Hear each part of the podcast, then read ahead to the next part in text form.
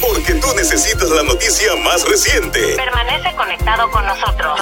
Inspírate informa. Jueves 5 de mayo del 2022. De inmediato a las noticias para esta hora. Las autoridades continúan hoy la búsqueda del escritor Luis Enrique Velázquez Vélez, de 61 años, quien se encuentra desaparecido desde el 24 de abril cuando salió de su residencia, ubicada en la urbanización Santa Marta, calle H, en San Germán, en las inmediaciones de la playa Jobos del barrio Bajuras de Isabela, donde se localizó su automóvil. A eso de las 8 y 15 de la mañana de ayer miércoles, el automóvil del guía turístico y gestor cultural, descrito como un Toyota Camry color azul claro del año 2001 y con tablilla EGK 622, fue encontrado cerrado a orillas de la carretera. En su interior no habían rastros de Velázquez Vélez. Continuamos la búsqueda y monitoreando las transacciones en sus cuentas bancarias. Buscamos a una persona viva. Sabemos que estaba en depresión, pero no sabemos si se lanzó al mar, declaró el teniente coronel Roberto Rivera Miranda, comisionado auxiliar de investigaciones criminales. En otras informaciones, el sistema de permisos es un rompecabezas, un Frankenstein. Así se expresó Alejandro Brito, presidente de la firma Brito Development Group, al quejarse de la dejadez con la que las agencias de gobierno manejan el proceso, lo que según él podría llevar a Puerto Rico a perder millones en fondos federales designados para la reconstrucción del país. El empresario indicó que existen 24 proyectos adjudicados bajo los fondos CDBG-DR que representan entre 4 mil a 5 mil unidades de vivienda y unos 2 mil millones de dólares en inversión. Estos fondos se asignan para la recuperación a largo plazo de las viviendas e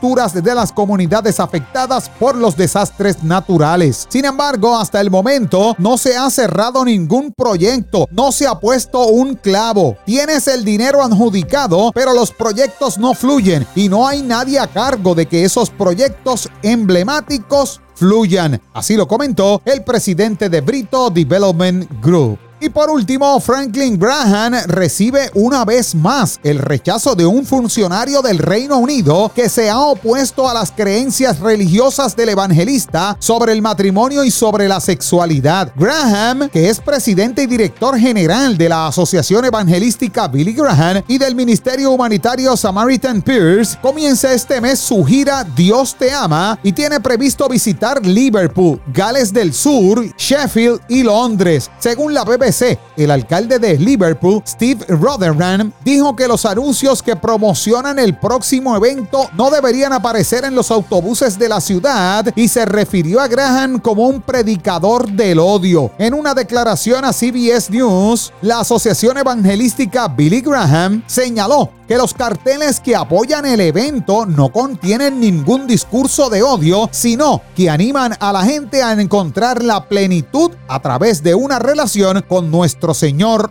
y Salvador Jesucristo. Y recuerde que ya se aproxima el gran evento Fiesta de Pentecostés, sábado 4 de junio desde las 5 de la tarde en el Coliseo Roberto Clemente. Usted tiene que estar allí. En mi próxima intervención les traigo más noticias locales e internacionales. Hasta aquí el compendio informativo. Soy Jerry Rodríguez. Sean todos bendecidos. Te brindamos lo que necesitas conocer. Lo más importante. Inspírate, informa.